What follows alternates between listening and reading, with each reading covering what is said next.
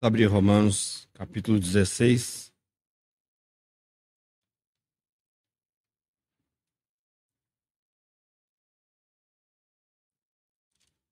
Ainda meditando naqueles 16 primeiros versículos, capítulo 16 de Romanos, para trazer uma, uma impressão que tem estado no meu coração nesses últimos dias, de uma de uma expressão que Paulo usa aqui em, em Romanos. Então vamos ler. Eu depois eu, eu destacar isso para os irmãos e a gente meditar a respeito. Já lemos aí algumas vezes, né? Eu mesmo já, já trouxe para os irmãos uma meditação nesses versículos. Também Samuel né, também falou a respeito. Pablo, então, mas, mas eu acho que é sempre bom a gente relembrar aí os versículos como eles estão na palavra de Deus. Recomendo-vos, pois, Febe, nossa irmã, a qual serve na igreja que está em Sencreia, para que recebais no Senhor, como convém aos santos, e a ajudeis em qualquer coisa que de vós necessitar, porque tenho hospedado a muitos, como também a mim mesmo. Saudai a Priscila e a Áquila, meus cooperadores em Cristo Jesus, os quais, pela minha vida, expuseram a sua cabeça, o que não só eu lhes agradeço, mas também todas as igrejas dos gentios. Saudai também a igreja que está em sua casa. Saudai a Epêneto, meu amado, que é as primícias da Ásia em Cristo. Saudai a Maria, que trabalhou muito por nós. Saudai a Andrônico e a Júnia, meus parentes e meus companheiros nas, na prisão, os quais se distinguiram entre os apóstolos e que foram antes de mim em Cristo. Saudai a Amplieto, meu amado no Senhor. Saudai a Urbano, nosso cooperador em Cristo, e a Estaques, meu amado. Saudai a Pérez, aprovado em Cristo. Saudai os da família de Aristóbulo. Saudai a Herodião, meu parente. Saudai os da família de Narciso, os que estão no Senhor. Saudai a Trifena e a Trifosa, as quais trabalham no Senhor.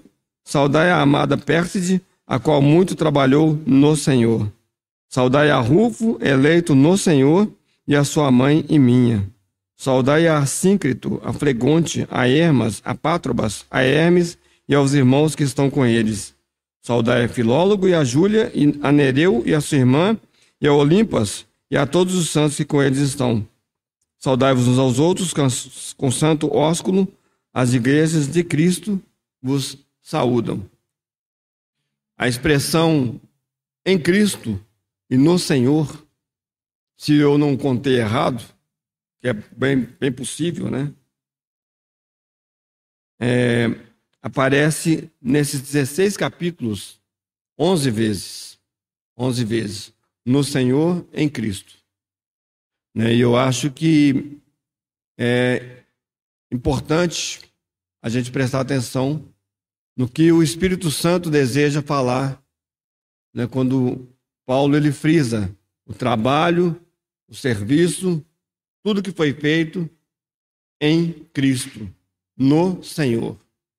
Eu acho que isso é importante. Eu acho que é importante, irmãos, porque e aí eu, é, eu peço que os irmãos tenham muita atenção, porque eu, eu creio sinceramente que hoje de manhã né, agora há pouco, o Senhor já começou a falar exatamente o que eu gostaria de falar para os irmãos, exatamente o que eu quero falar para os irmãos. Né? Essa questão, questão de, da centralidade de Cristo. Está em Cristo. Isso é o centro da nossa vida como cristãos. Se queremos ser chamados cristãos, nós precisamos viver em Cristo. Nós precisamos nos mover no Senhor. A nossa vida tem que ser em Cristo. E eu acho que, eu acho mesmo, né, é, olhando ao, a minha vida, olhando nós aqui, olhando ao redor na cristandade, é algo que tem sido perdido, né? Até porque, e aí me desculpem a repetição, né?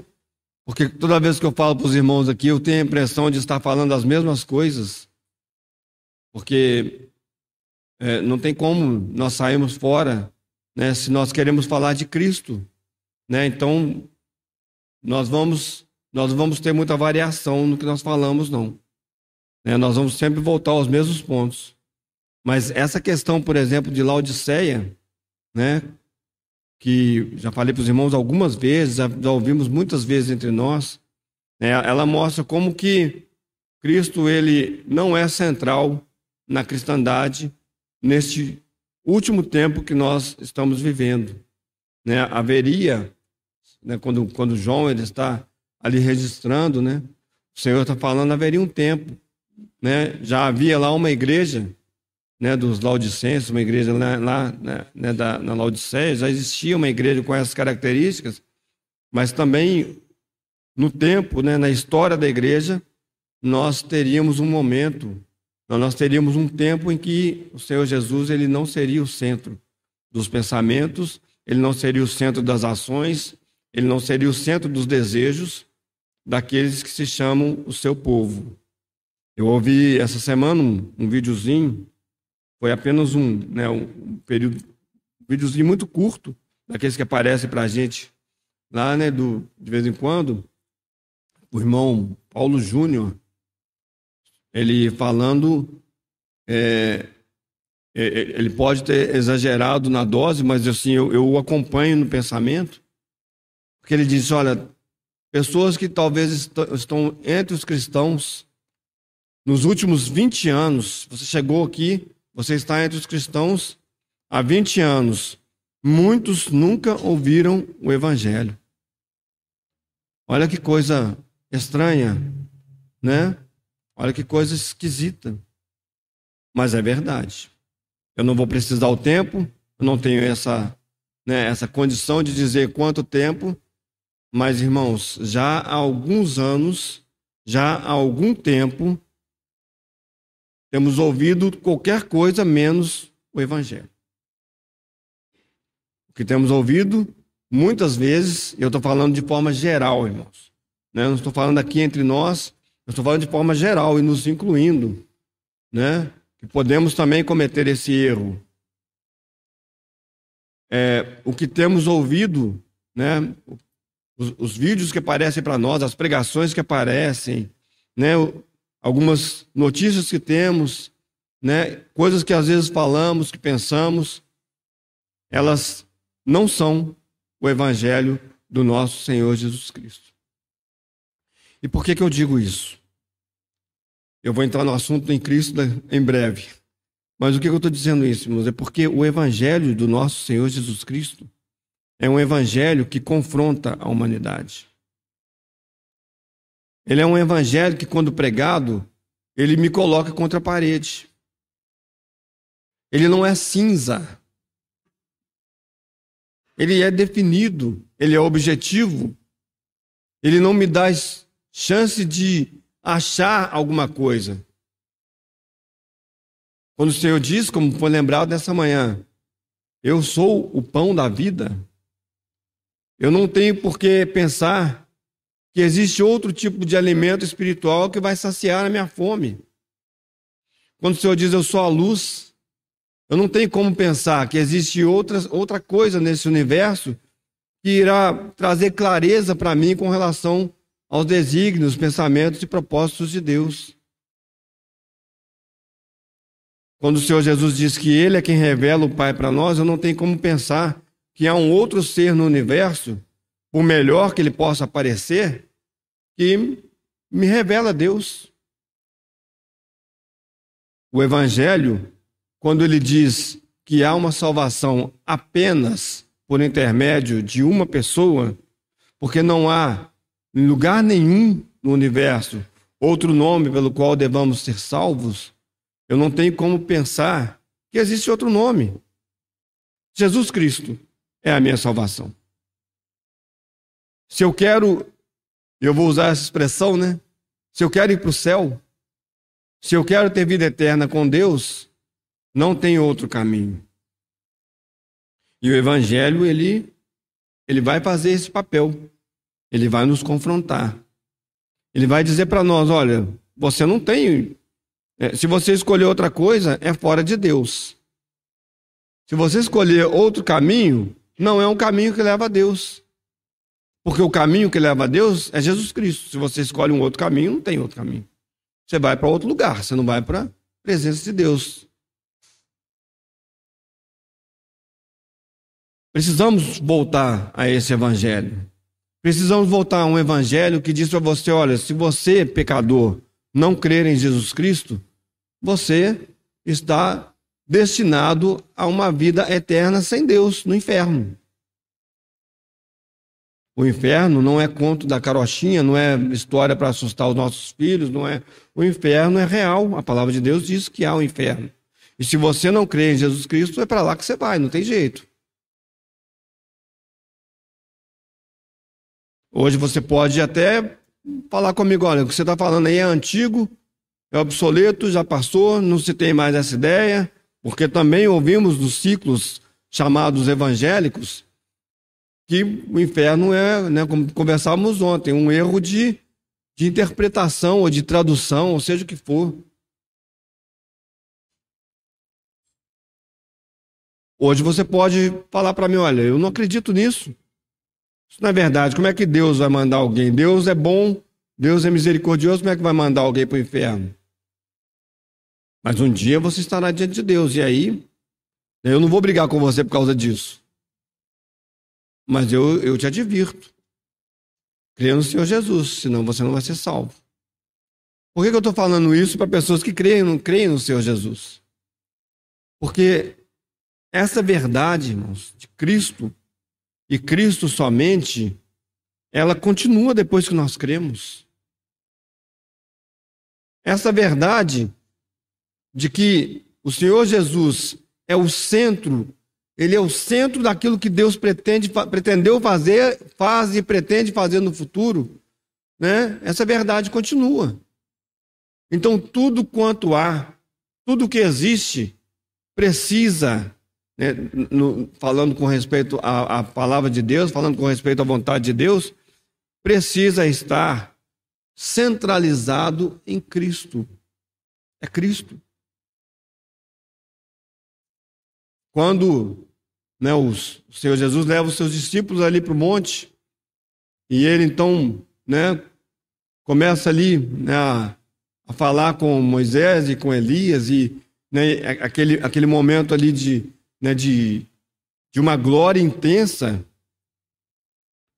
né, e ali lei e profetas, né, tudo que havia sido escrito, né, ali dois grandes homens, imaginem, né, juntamente com o Senhor Jesus, o pai, ele não titubeia. Ele não fala, olha, ouça esses três aí, porque os três têm coisa para falar. Ele fala, não, este é o meu filho amado. É nele que eu tenho prazer. E o Espírito Santo dá esse testemunho algumas vezes. É ele que nós temos que ouvir. Ele é a conclusão de todas as coisas. Em Cristo está o sim e o amém com relação a Deus. Você quer a aprovação de Deus? Você quer o assim seja, o amém de Deus? É em Cristo. Fora de Cristo não tem possibilidade, não tem condição, não dá. Você não vai chegar a lugar nenhum. E aí, quando Paulo ele usa essas expressões no Senhor e em Cristo. Quando o Espírito Santo registra em Cristo e no Senhor, eu creio que isso precisa falar muito aos nossos corações. Falamos já sobre isso. Paulo está registrando aqui pessoas que tiveram a aprovação. Porque aqui é uma carta de Paulo aos Romanos. Mas, claro, é evidente para nós, é tranquilo nós entendermos que é um registro que o Espírito Santo está fazendo nós hoje, depois de tantos e tantos e tantos anos, nós estamos lendo estamos vendo o nome dessas pessoas registradas aqui com a aprovação de Deus. Mas por que com a aprovação de Deus? Porque é em Cristo. Porque é no Senhor. É porque é nele. E nós vamos ver que existe a possibilidade de, mesmo depois de nós estarmos caminhando com o Senhor, nós fazemos coisas fora de Cristo. Nós fazemos coisas que não estão relacionadas com Deus. É só nós olharmos para nossas vidas e olharmos ao nosso derredor. Vamos dar uma olhadinha o que está sendo feito, o que está sendo falado. As grandes distorções às quais nós temos chegado.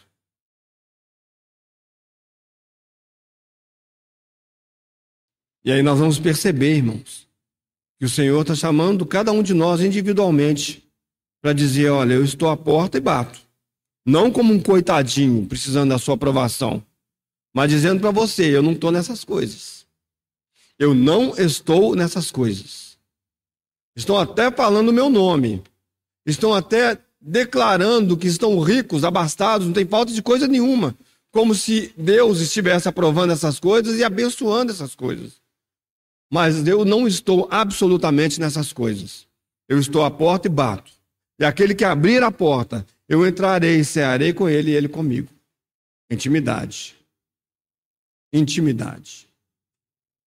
E eu creio que nesse dia, nesses dias que nós vivemos, e nesse dia hoje, o Senhor está batendo a porta e dizendo: Você quer abrir? Porque se você não abrir, você está perdido. Eu acho que essa visão ela precisa, de alguma maneira, ela, ela, ela ser essa visão do Senhor batendo na porta, ela precisa, nós precisamos enxergar isso de uma maneira correta. Porque às vezes nós imaginamos isso, né? Tadinho do Senhor, né? Está do lado de fora. Está batendo lá desesperado para alguém bater, abrir a porta para ele. Não, quem está desesperado é quem está com a porta fechada. Quem está desesperado é quem precisava abrir a porta ou precisa abrir a porta e não está abrindo. Esse é o desesperado. Sabe por quê, irmãos? Porque em alguns lugares já tem chegado, mas quando chegar até nós, e eu creio que vai chegar de alguma maneira, ou na, na verdade já tem começado a aparecer, né?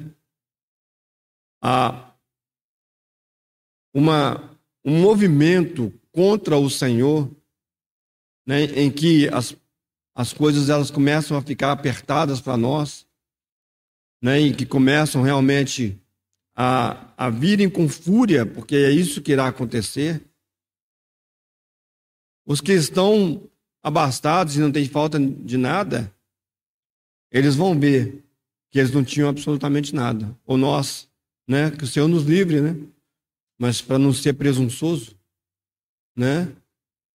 Os que entre nós estivermos achando que estamos abastados, que não temos falta de coisa alguma, nós veremos que na verdade não tem nada que nos sustente. Tem absolutamente nada que nos sustente. Na hora que a adversidade chegar, na hora que o problema chegar, na hora que a sua vida estiver em jogo ou a vida da sua família, você vai dizer: é, eu me firmei em coisas que não vão me sustentar. Eu estava firmado em coisas que não têm sustentação. Perdi tudo. Como foi falado da Gorinha mesmo aqui, e como tem sido falado entre nós tantas vezes, irmãos. Perdi tudo. Tiraram meu dinheiro, tiraram minha casa, tiraram minha família, e eu não tenho. Onde eu vou me firmar?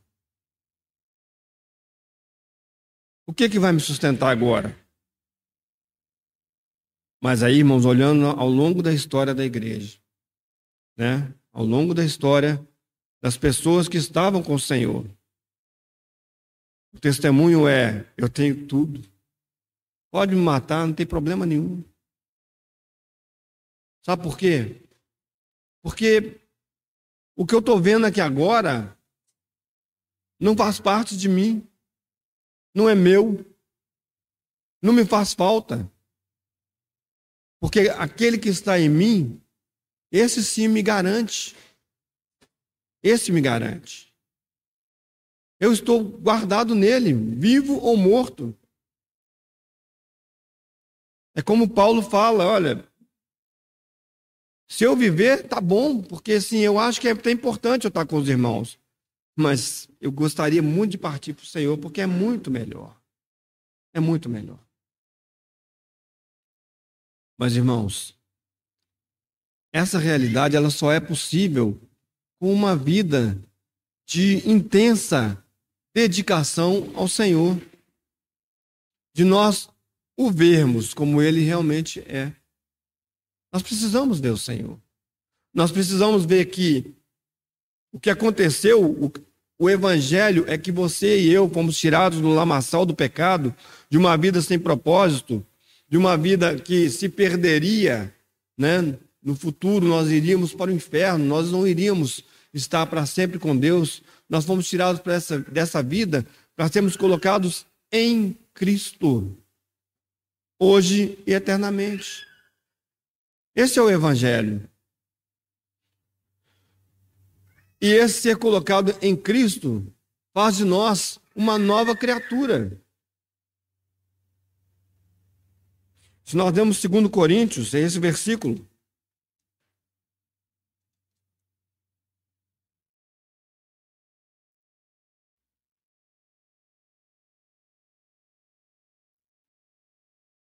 Se a gente lê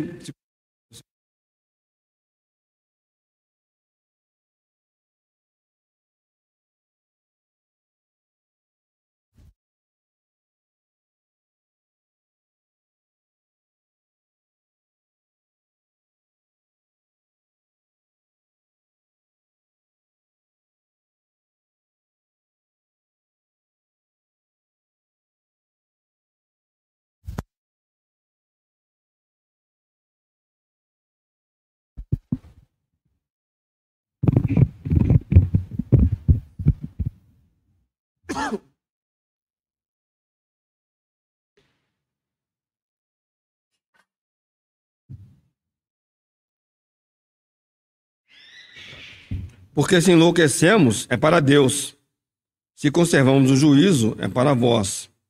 Versículo 14. Porque o amor de Cristo nos constrange, julgando nós assim, que se um morreu, se um morreu por todos, logo todos morreram. E ele morreu por todos, para que os que vivam, para que os que vivem não vivam mais para si, mas para aquele que por eles morreu e ressuscitou. Assim que daqui por diante a ninguém conhecemos segundo a carne. E ainda que também tenhamos conhecido Cristo segundo a carne, contudo agora já o não conhecemos desse modo. Versículo 17. Assim que, se alguém está em Cristo, nova criatura é. As coisas velhas já passaram, eis que tudo se fez novo. Nós fazemos, nós que cremos em Cristo, nós que tivemos nossos olhos abertos, pelo Espírito Santo, nós somos novas criaturas. As coisas antigas passaram, tudo se fez novo. Oh, mas eu continuo com a mesma doença que eu tinha antes de, de me converter. Eu continuo passando as mesmas privações. Eu continuo do mesmo jeito. Como é que está dizendo que tudo se fez novo? É porque a perspectiva aqui não é uma perspectiva das coisas que nós vemos, das coisas humanas. A perspectiva aqui é a perspectiva celestial. É uma perspectiva espiritual. Tudo se fez novo. Você estava indo para o inferno, agora você vai ter uma vida eterna com Deus. Você estava perdido, agora você foi achado. Você estava com uma vida sem propósito, sem qualquer sentido, Agora você tem uma vida com propósito e com muito sentido. Agora você olha para frente e fala: Olha, eu tenho uma rica, maravilhosa, gloriosa esperança diante de mim. Agora você olha para o dia, dia a dia que você, em que você vive e você afirma: tudo realmente se fez novo, porque eu continuo doente, mas essa doença não é o centro da minha vida. Eu continuo tendo um, um salário ruim, na minha perspectiva. Mas isso não me afeta mais, porque a, perspectiva, a, a, minha perspectiva com relação às coisas ela mudou. Isso não é mais o centro da minha vida. Tudo se fez novo, porque eu fui colocado em Cristo. Eu estou em uma pessoa. Eu faço parte do corpo de Cristo.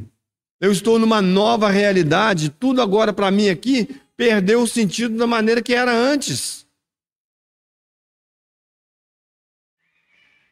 Desculpa, estou repetindo muito o que o Pablo falou agora mesmo, né? agora há pouco. Parece até que ele pegou minhas anotações, mas é porque eu creio que o Espírito Santo deseja falar alguma coisa para nós nesse sentido hoje. Eu realmente creio, irmãos, que o Senhor tem feito um esforço para falar conosco nesses dias a respeito dessas coisas. Eis o meu filho amado em quem eu tenho prazer. Eu olho para ele, é ele. Para, para de olhar para as outras coisas. Para de olhar para todas as outras coisas, elas podem ser até muito altas, muito elevadas. Quem vai duvidar que quem vai duvidar que Moisés e Elias não têm o seu lugar, principalmente na história dos judeus? citados, né? Durante aquele tempo, várias vezes o Senhor Jesus, né, com aquelas pessoas ali, depois a lei, os profetas. Quem vai dizer que ele não tem, eles não têm um lugar de relevância, entre aspas, na história? Mas eles não são o meu filho amado em quem eu tenho prazer. Jesus é o meu filho amado. Palavras do Pai. Palavras de Deus. Você quer olhar para alguém de maneira que é eficaz, que vai resolver os seus problemas e não é te curando dessa doença que você tem, não é te dando dinheiro, não é isso não. Vai resolver o problema eterno que você tem, um buraco que você tem no seu coração em que foi colocada a eternidade e nada pode encher a não ser o próprio Deus. Você quer uma pessoa assim? Eis o meu filho amado, em quem eu tenho prazer. Você está angustiado? As coisas estão indo do jeito que você achou que não deveriam ir? Eis o meu filho amado. Pode ser até que não resolva aquele problema da maneira como você acha que é, que deveria. Mas eis o meu filho amado resolve o problema do seu coração. Eis o meu filho amado resolve o problema da sua mente. Muda tudo, irmãos. A perspectiva muda. Tudo começa a fazer um novo sentido. Porque você é nova criatura. Você foi chamado para ser nova criatura. Você não faz parte mais, ainda que ainda esteja nesse corpo, de um povo cujo destino é ser destruído. E não é porque você era o bambambam, bam, bam, o bonzão, tinha, né? É, é, tem alguma coisa em você que Deus vai, de alguma maneira, poder utilizar. Não é por causa disso, não. É porque você é pó. E ele sabe a sua estrutura e sabia que você não tinha condição nenhuma de nada. Mas o Evangelho precisa nos confrontar. O Evangelho precisa dizer isso para nós. E o Evangelho continua sendo né, aquilo que nós cremos. O Evangelho não para no dia que você converteu, creu no Senhor, teve os seus olhos abertos. Não parou, não. Isso é o início. O ex, o meu filho amado, precisa ser um chamado para nós até o fim das nossas vidas e por toda a eternidade. Por toda a eternidade. Isso é claro nas Escrituras, claro. Isso é muito claro nas Escrituras.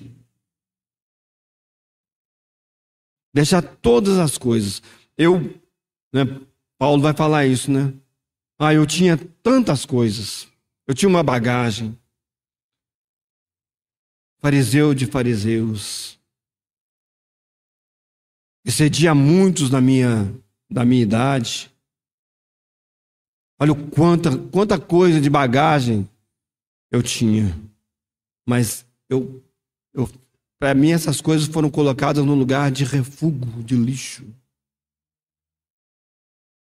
Sabe por quê? Porque eu descobri porque eu vi. Porque eu vi aquele em que todas as coisas elas se cumpriram. Eu vi o Senhor. Aí, toda a bagagem que eu tenho, eu coloco e falo, Senhor, isso aqui não. É o Senhor que eu quero. É a Ti que meu coração deseja. E é muito interessante, irmãos, porque o próprio apóstolo Paulo, quando ele fala a respeito da coroa que está reservada para ele, Ele fala assim: não só para mim, mas a todos quantos quantos amarem a sua vinda. O que é amar a vinda do Senhor? É cantar domingo de manhã, Maranata, Senhor, vem, Senhor Jesus. E na segunda-feira eu nem me lembro que existe o Senhor Jesus, né? Ou me lembro na hora que a, que a coisa, a corda aperta, né? Aí eu não, deixa eu orar correndo aqui. É um espírito, irmãos, é um coração de falar: Senhor, eu estou vivendo nessa terra, eu estou aqui, enquanto o Senhor me desejar me ter aqui, eu vou estar aqui, Senhor. Mas, Senhor, o, o clamor do meu coração é o Senhor. É que o Senhor venha. Nós ganhamos um aumento de salário de 100%. Mas, Senhor, meu coração clama: vem, Senhor Jesus. Vem, Senhor Jesus. Comprei aquela casa maravilhosa que eu desejava. Eu estou falando só de coisa boa, né? Porque as outras coisas ruins não levam para pedir o Senhor para voltar. Isso aí não tem problema. Quando tem uma coisa ruim, eu falo, Senhor, volta logo. Tem misericórdia. Mas as coisas boas. Ó, Senhor, eu comprei aquela casa maravilhosa, mas meu coração não está ali, Senhor. Ô, Senhor. O Senhor precisa voltar antes. Se, se o Senhor volte antes que eu entre naquela casa, Senhor. Não tem problema, Senhor, ela fica aí. Porque meu coração anseia por ti, Senhor.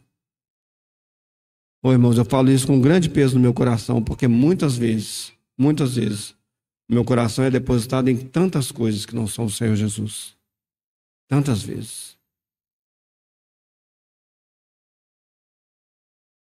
Estar em Cristo, irmãos, é você viver nessa, nesse ambiente, nessa atmosfera esse ambiente em que Cristo é tudo ao seu redor. Tudo para você. Isso é estar em Cristo. Você é colocado nele, ele é a sua cabeça, ele é o seu tudo. É ele que fala para você como você deve agir, como você deve vestir, como você deve fazer, como você deve falar. O que você não deve falar, o que você não deve vestir, o que você não deve comer. É para você, ele vai te falar. É ele. Você está nele. Talvez se a gente pudesse, é, de uma forma que a gente talvez entenda melhor, né? É, eu acho que é, é muito pequeno, mas é, eu acho que nos ajuda a entender. É um ambiente familiar, o um ambiente da nossa casa, né? Talvez nos ajude a entender o que é estar em Cristo. Porque na minha casa, né, eu tenho, é, tem as coisas que, que, a gente pode fazer, né? E eu me incluo, né? Porque se eu falo só para os meus filhos fazerem, mas eu faço diferente, tem um probleminha aí, né? A menos que sejam coisas que eu posso fazer, eles não podem. Aí, né, eu sou adulto da casa, minha esposa é adulto da casa, hoje o Gabriel é o adulto, né? As duas meninas. Mas assim, as regras, elas são para todos. As regras são para todos. Então, naquele ambiente da casa, eu tenho as minhas regras. Ou nós temos as nossas regras, né? Tem alguém ali que define, tem alguém que fala: Ó, oh, isso aqui nós não vamos fazer, não. Ah, esse negócio não vai entrar na minha casa, não. Isso aqui, esse é um ambiente. Quando a gente vai para a casa de uma outra pessoa, visitar uma outra pessoa, aí eu estou na casa daquela outra pessoa, as regras são dela. Aí, se na minha casa os meus filhos têm, são de uma completa desordem e fazem o, que, fazem o que quer, na casa dos outros eles não vão fazer. Porque ali é a regra da outra pessoa. Né? Eles vão chegar lá e antes vou falar, ó, isso, isso não pode fazer, aquilo não pode fazer, cuidado com isso, cuidado com aquilo. Em Cristo, irmãos, é viver sob as regras de Cristo. É você você deixa agora, né, de fazer o que você acha, pensa, né, como você está indo para casa de uma outra pessoa, né? Não, o jeito que eu ajo na minha casa é de uma maneira, mas na casa de outra pessoa não vai ser assim. Né? Na casa da outra pessoa tem regras. Isso que é bom a gente conhecer os irmãos, né? Porque Dependendo de quem te, te convida para ir para casa dele, você vai falar, puxa, e agora eu tô numa enrascada, né? Eu gosto tanto disso, daquilo, daquilo outro, eu sei que ali não vai ter isso. Mas é, é rápido, né? Ninguém vive na casa dos outros para sempre, né? Mas em Cristo, irmãos, nós estamos em Cristo para sempre. As regras são dele. Ele é o Senhor. Ele é o cabeça. É ele quem dirige, é ele que fala o que pode e o que não pode. Talvez seja um pouco isso, irmãos. E não vai dar tempo hoje, né? Mas eu vou começar. Quando a gente fala em Cristo, aí eu gostaria de é, ir naquele no Evangelho de João, foi até citado também agora de manhã, porque ali no Evangelho de João a gente tem ah, o próprio Senhor Jesus falando a respeito dessa unidade. E ali, né, no capítulo 15, quando fala da videira verdadeira, no capítulo 17, quando a oração do Senhor ela é tão, tão clara e tão né, é, é, é, direta e objetiva, o Senhor vai falar: olha, a minha oração é para que vocês sejam um, assim como eu e o Pai somos um, e que vocês sejam um em nós. Essa é a oração do Senhor Jesus. Mas aí eu gostaria, irmãos, porque quando eu fui pensar nisso, fui pensando, quando eu comecei a pensar a respeito dessa questão do, do. Eu comecei a ver isso aqui no capítulo 16, eu comecei a ler e ler de novo, e ouvir e ler. Toda vez que eu pensava nisso, né, a minha mente, né, não vou falar com o Espírito Santo que fez isso, mas eu creio que tem a sua né, participação nisso, com certeza o Senhor ele quer abrir os nossos olhos, né? primeiramente de quem fala e também de todos nós, mas me levava sempre para o Evangelho de João, nesses dois capítulos. Só que aí eu comecei a perceber que existe todo um contexto. Né? Eu não tinha pensado nisso antes. Olha só, 40 anos de crente, algumas coisas a gente vai. Depois que o Senhor vai abrindo os olhos da gente. Existe todo um contexto, irmãos. Para que os capítulos 15 e 17 eles aconteçam.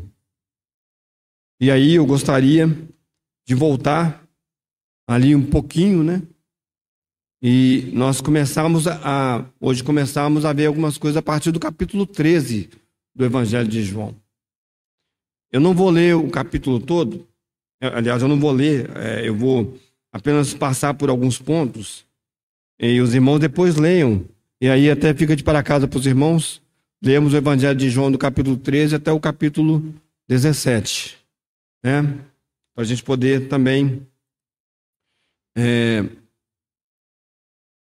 conseguir perceber o que o Espírito Santo quer dizer para nós aqui. Então, no capítulo 13 do Evangelho de João, né, aquele momento em que o Senhor ele está ali com os seus discípulos na última ceia, né? E esse, esse período todo, do capítulo 15, do capítulo 13 até o capítulo 17, né, é um período em que o Senhor ele está só com os seus discípulos. E algumas coisas aqui são muito importantes da gente destacar. Né? O Senhor ele vai, vai fazer declarações extremamente profundas, muito profundas, sobre qual é o seu coração para o seu povo. O Senhor ele vai trazer para nós algumas coisas que eu considero assim ah, centrais, porque o Senhor o tempo todo ele vai voltar ah, o, o seu discurso vai voltar para Ele mesmo, vai apontar para Ele mesmo, né? E o Senhor Jesus faz isso com uma sabedoria, né? É algo realmente lindo. Vamos ler só primeiros versículos. capítulo 13, a partir do versículo 1, é, até o versículo. Deixa eu ver aqui até onde nós vamos. Até o versículo 13. Ora, antes da festa da Páscoa, sabendo Jesus que já era chegada a sua hora de passar deste mundo para o Pai, como havia amado os seus que estavam no mundo, amou-os até o fim.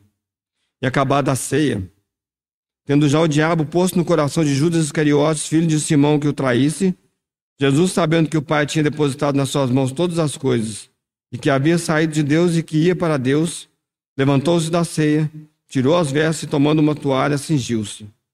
Depois pôs água numa bacia e começou a lavar os pés dos discípulos e a enxugá-los com a toalha que estava cingido.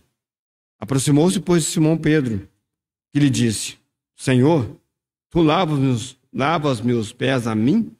Respondeu Jesus e disse: O que eu faço não sabes tu agora, mas tu saberás depois. Disse-lhe Pedro: Nunca me lavarás os pés. Respondeu-lhe Jesus: Se eu te não lavar, não tens parte comigo. Disse Simão Pedro: Senhor, não só os meus pés, mas também as minhas mãos, as mãos e a cabeça. Disse Jesus: Aquele que está lavado não necessita de lavar senão os pés, pois no mais todo está limpo. Ora, vós estáis limpos, mas não todos. Porque bem sabia ele quem o havia de trair. Por isso disse: Nem todos estáis limpos. Depois que lavou-lhes e lhes lavou os pés e tomou suas vestes, se assentou outra vez à mesa e disse: Entendeis o que vos tenho feito? E aí o Senhor explica para eles, né, o que ele tinha feito, e ele fala para os discípulos que eles deveriam fazer isso. O momento, aquele momento em que o Senhor está com seus discípulos. O primeiro ponto nesse capítulo 13 é relacionado com intimidade. Intimidade. Lembrem-se, irmãos, coloquem isso aí, né, como é, o pano de fundo. Estamos falando de estar em Cristo. E aí, quando, o Senhor, quando nós chegarmos lá nos capítulos 15 e 17, quando nós chegarmos aí no final, é, nós veremos que todas essas coisas que acontecem aqui, e quando o Senhor ora para que os discípulos sejam um no capítulo 17, quando o Senhor fala que Ele é a videira verdadeira no capítulo 15, tudo isso aqui está muito relacionado e pode nos ajudar muito a entendermos como é essa vida em Cristo. É uma situação de intimidade. O Senhor ele se afasta da multidão. Ele agora prepara um momento para os seus discípulos juntamente com ele, e são os doze. E Judas está entre eles. O Senhor prepara um momento de intimidade para ele falar com os seus discípulos. O Senhor não vai falar de unidade. Esse discurso do Senhor, de ser um com Ele, assim como Ele é um com o Pai, de ser um entre eles, esse discurso do Senhor ele não é feito para a multidão. Ele não fala para todo mundo essas coisas. Ele fala para aqueles por quem ele começaria a expandir o seu reino nessa terra. Isso é importante, irmãos. Isso é muito importante.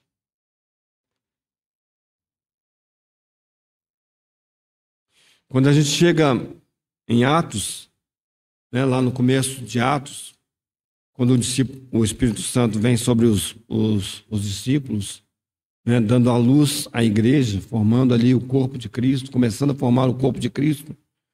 Não tem somente 12 pessoas ali. Né? Agora nós estamos contando, né? Ali não estão apenas os 11, né? não estão apenas depois Matias que é adicionado. Não estão apenas esses, tem muito mais gente ali, tem 120 pessoas. Mas os irmãos notem, nesse momento aqui, o Senhor chama de forma íntima e privada os seus discípulos. Para ele declarar o seu coração e falar: é assim que eu quero que o meu povo viva. Irmãos, esses ensinamentos do Senhor, vocês irmãos podem ver nas cartas de Pedro, nas cartas de João. Quando Judas fala, quando Tiago escreve, né, aí recebendo isso dos discípulos, quando Paulo escreve, esses ensinamentos, eles chegam aos irmãos com muita força com muito poder. Porque aqui o Senhor, ele, ele não apenas vai fazendo algumas coisas, mas ele vai falando para os seus discípulos: é assim, é desse jeito. O meu povo é assim. E a primeira coisa que o Senhor faz é lavar os pés dos seus discípulos. A primeira coisa que o Senhor faz é lavar os pés dos seus discípulos. Ele fala: olha, eu sendo Senhor e Mestre, eu sou Senhor e Mestre. E eu, sendo Senhor e Mestre, eu faço isso. E eu digo para você, se eu, sendo Senhor e Mestre, faço essas coisas, vocês também devem fazer. Vocês também precisam fazer essas coisas. Esse é o princípio básico, irmãos. É o princípio básico. Talvez, eu não sei, ah, né? Talvez os historiadores presentes aí, o Arthur, né? Possa nos ajudar nisso, mas assim, eu não consigo imaginar um, um posto, né? Numa festa, num banquete, um posto mais baixo do que esse, de ter que lavar os pés das pessoas. Irmãos, lembrem, lá não tinha tênis Nike, lá não tinha sapato, né? Lá não tinha. É, os pés eles estavam expostos o tempo todo nas sandálias. E as ruas não eram de calçamento, de asfalto, né? Não tinha graminha para você pisar em cima, né? Era sujeira. Aí você chegava num lugar para comer e não tinha a mesa não era como nós, né? Como nós temos hoje, né? As pessoas ficavam perto dos pés umas das outras para comer. Então tinha que estar tá limpo, ninguém ia aguentar comer, né, numa situação de sujeira, de então tinha que ter uma pessoa ali para lavar os pés. Não é novidade, não, irmãos. Eu sei que não é. Talvez, talvez não, com certeza era o posto mais baixo que alguém poderia ter, que era, era dedicado, né? Esse posto era dado aos escravos, né? Ou às escravas, né? As meninas escravas, conforme a história conta, né? E nós chegamos ali e o Senhor não providenciou uma pessoa para lavar os pés. Ele mesmo vai lavar os pés. Ele tinha tudo planejado. Mas é interessante, irmãos, porque quando o Senhor termina, ele fala para os seus discípulos: olha, vocês também têm que fazer isso. E aí, esse é o princípio, comecei falando isso, esse é o princípio básico da vida cristã. Nós lavamos os pés uns dos outros. E aí, quando Pedro fala, Senhor, já que se eu não tiver parte do Senhor, então lava tudo, né? Lava a cabeça, lava as mãos, lava tudo. Fala, Pedro, não precisa. É só os pés. O resto está limpo. Você se contamina com as coisas desse mundo, não o pecado, mas as coisas que vão se juntando, o pó, a sujeira. Aí o Senhor vai falar: olha, aqueles que estão em mim precisam purificar uns aos outros, nesse sentido de lavar os pés. Intimidade e serviço, e amor. Quantas vezes nós nos aproximamos dos irmãos com os nossos pés muito sujos? Muito sujos. E nós saímos com os nossos pés limpos. Falando, puxa, que conversa. Que conversa. Como aquele irmão, como aquela irmã me abençoaram, me abençoou. Como lavou os meus pés. Ao invés dele, né, falar algumas coisas que eu acho que seria até justo ele falar a meu respeito, né? Como talvez eu estou me envolvendo demais com o trabalho, como talvez eu estou me envolvendo demais com as questões desse mundo. Aquele irmão teve tanta sabedoria de Deus, ele me falou essas coisas, mas ele me falou com tanta graça. Ele pegou a toalha e pegou a bacia e lavou os meus pés. O que era que eu precisava. E eu me sinto tão limpo. E não é uma benção, irmãos. Não é uma benção quando você recebe notícia e fala: Olha, eu conversei com o irmão Celso. E foi uma benção aquela conversa. Eu conversei com o irmão Fulano, com a irmã Fulano, e foi uma benção. Puxa vida, eu estava tão atormentado, eu estava tão entristecido, eu estava tão. Né, as coisas estavam tão difíceis para mim.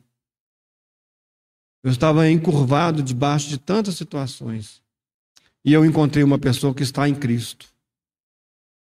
E foi como o Senhor mesmo falando para mim. Lavou os meus pés. E o Senhor, então, ele começa esse momento com os seus discípulos, na sabedoria eterna do Senhor, lavando os seus pés. Olha, com certeza, com toda certeza, vocês vão se envolver em coisas que não deveriam. Não estou falando, repito, não estou falando de pecado, mas também, também existe uma existe uma graça que ela também é dispensada para o pecador. O pecador arrependido. Alguém que pode chegar para você e falar, irmão, estou envolvido numa situação que eu não gostaria de estar. Eu estou, sei que estou numa situação que não deveria estar. Você também pode lavar os pés. Você também pode ser usado pelo Senhor.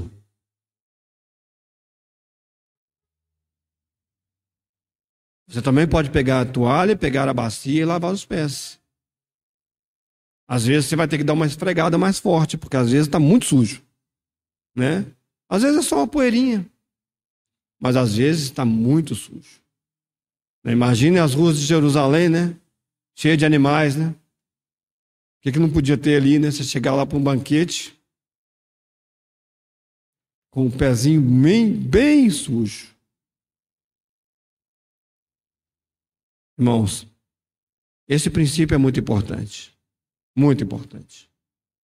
E quem está em Cristo vai lavar os pés dos outros. Estar em, em Cristo faz isso, isso faz parte do estar em Cristo. Tem uma outra questão aqui, e eu vou terminar com essas duas últimas. Eu vou ser bem rápido, porque eu acho que não preciso. Né? Nós me deem dez minutinhos, eu acho que eu termino. Para a gente passar pelo capítulo 13. Ah, no capítulo 13, né, eles comem todos juntos ali. E logo depois que eles comem, né, o Senhor falando para os seus discípulos, ele fala: Olha, tem um de vocês que não está em mim. O Senhor não usou essas palavras, né? O Senhor tem um, um entre vocês que é um traidor e vai me trair. Os discípulos eles começam a ficar tristes, né? E, e a gente descobre, né, pela leitura da palavra de Deus, que é Judas. Né? Naquele exato momento ali, os discípulos, talvez, não, eu não sei qual é o motivo, né? Se o Senhor fechou os olhos deles, porque o Senhor fala assim: a quem eu der o bocado molhado é esse que me trai. E ele dá para Judas. Não sei, assim, eu, eu, não consigo entender por que, que eles não, não entenderam que era Judas. Mas não importa, irmãos. Né? Isso não é o centro do, do pensamento. É que quando o Senhor entrega para Judas, Satanás entra em Judas e o Senhor fala: o que você tem que fazer, faça depressa. E Judas sai.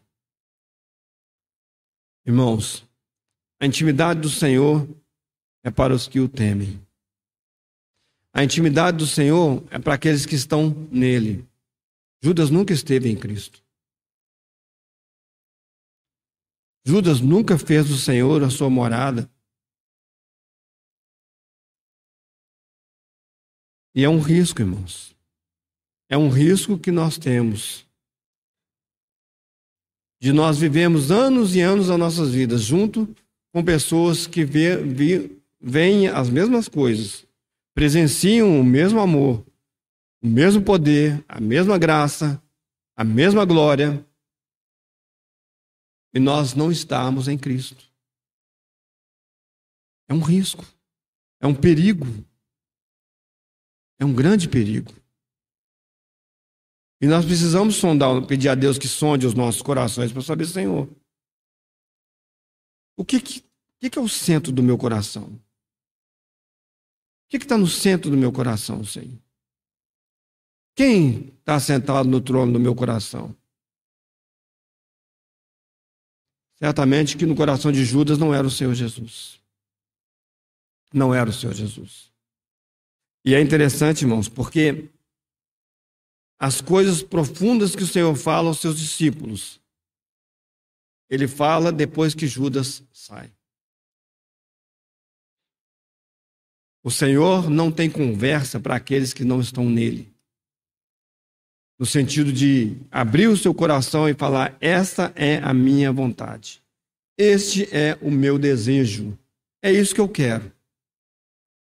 Você deve viver é dessa maneira. O Senhor não vai falar isso para uma pessoa do mundo.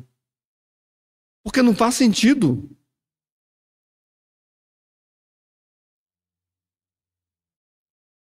É colocar roupa nova, bonita em defunto. Não vai fazer diferença nenhuma para a pessoa. Você insistir com o seu colega de trabalho, com a sua colega de trabalho, aquela atitude dele, né, de só querer beber, só querer né, vestir roupas inadequadas. Você falar isso para o seu colega de trabalho que não conhece a Cristo, é jogar pérolas aos poucos, é fazer coisas com. Você está perdendo seu tempo. Essa pessoa precisa de Cristo.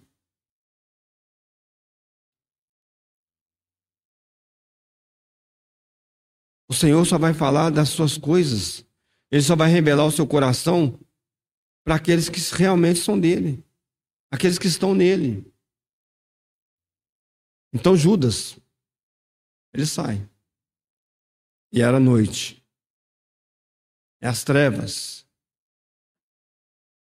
Ô oh, irmãos, eu, vou, eu peço ao Senhor para que sonde o meu coração, para que compartilhar cuidar da minha família, trabalhar, qualquer coisa que eu faça não seja o centro da minha vida. Porque se for, irmãos, o Senhor não revelará o seu coração de forma integral para mim.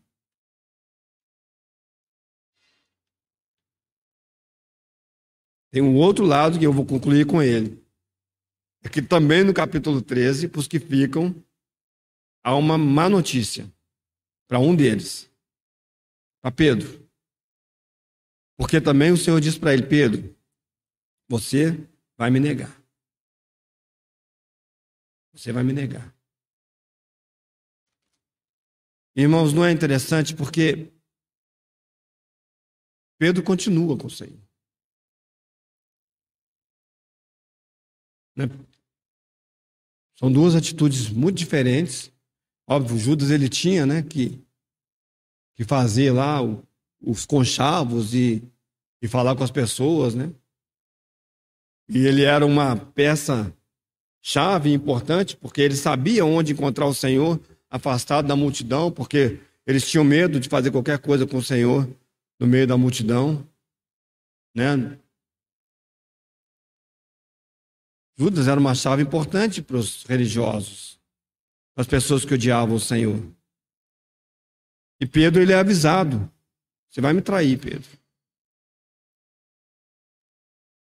Porque também, irmãos, também, e aí, se eu estivesse ali, se eu fosse um daqueles discípulos, eu olharia e falaria, mas Pedro? Pedro acabou de dar uma espadada no cara lá por causa do Senhor. Desculpa o cara, irmãos. Aquele homem lá. Pedro acabou de dar uma espadada nele lá. Você acha que Pedro, Pedro vai morrer pelo Senhor? Vai, não agora. Agora não. Então, irmãos, o Senhor também estava mostrando para aqueles discípulos que eles ainda, eles ainda não estavam em condições de servirem ao Senhor. E é interessante, irmãos, porque quando o Senhor Jesus ele está diante de Pilatos, ele faz uma, ele fala uma coisa muito interessante.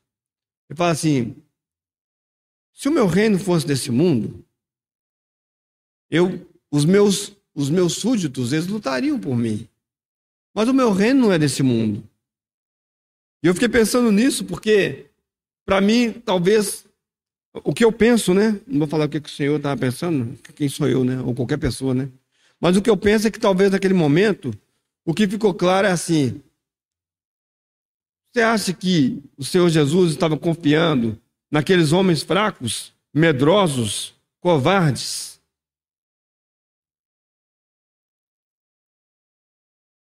Claro que não. Mas eles eram do Senhor. Mas o Senhor não estava confiando neles para ser livrado, que eles iam fazer alguma coisa. Eu falo, não, meu reino não é desse mundo. Agora, Agora, vê depois de Atos 2. Ah, agora mudou. Ah, agora mudou. Agora você vê esses homens medrosos, covardes, trancados ali com medo. Você vê esses homens na rua falando do Senhor. Ele fala, pode me matar se quiser, mas eu vou falar. Não, nós obedecemos é a Cristo. É a Ele que nós obedecemos. Não são arruaceiros, não são pessoas que fazem confusão, mas esses homens, eles foram transformados pelo poder de Deus. Ah, agora sim, o meu reino não é desse mundo. Esses aí são do meu reino. E eles não vão matar as pessoas, eles não vão ferir as pessoas, eles vão morrer pelo meu nome. Mas você vai ver no futuro. A grande cidade é Jerusalém que desce do céu, que tinha doze portões e como, como pérolas, como pedras preciosas, e o nome de cada um dos discípulos. O meu reino não é desse mundo. Porque também, agora, esses homens não são mais desse mundo. Porque em Atos 2 o Espírito Santo vem e agora essas pessoas são tomadas de um poder e recebereis poder e sereis as minhas testemunhas. E o mundo é virado de cabeça para baixo. Agora acabou. Agora o meu reino chegou. O reino que o Senhor Jesus já tinha falado, o reino de Deus está entre vós e estará em vós. Chegou. O mesmo testemunho de João Batista. O reino de Deus é chegado. Chegou. Agora, Império Romano. Pilatos, esse aí, ó, o meu reino. Vocês vão fazer o quê? Ah, vamos matar, vamos dar para os leões, pode dar. Você acha que vai acabar com o meu reino desse jeito? Não tem jeito. Porque essas pessoas, elas estão no eterno. Elas estão em Cristo. E elas são inabaláveis. E essas coisas que eles fazem não são eles que fazem, sou eu que faço. E se eles morrerem, é porque eu permito que eles morram, mas eles não morrerão eternamente. E se eles viverem, eu permito que eles vivam. Você acha que você pode tocar neles e pode matá-los ao seu bel prazer? Não pode, não. Aí sim, irmãos. Um reino que está em Cristo e é de Cristo.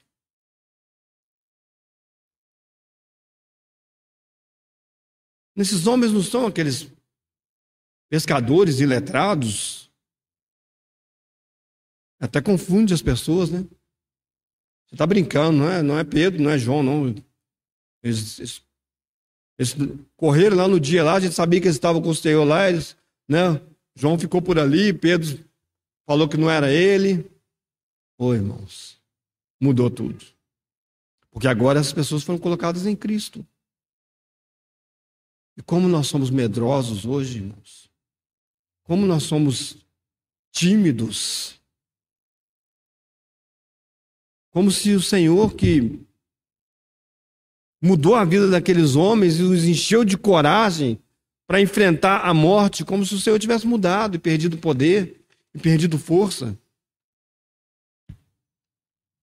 Ah, meu Deus, vou morrer, tô doente. Ah, e agora? Não passei naquela prova, e agora como é que eu vou comer? Oh, irmãos, em Cristo, você é muito mais do que isso que você tem aparentado ser. Eu sou muito mais do que isso. Mas não é porque eu sou alguma coisa, irmãos, eu fui transformado, eu fui mudado, eu, o velho homem aqui foi empoderado, não é porque é ele, é a vida de Cristo, é Cristo. É Cristo. tudo é vosso.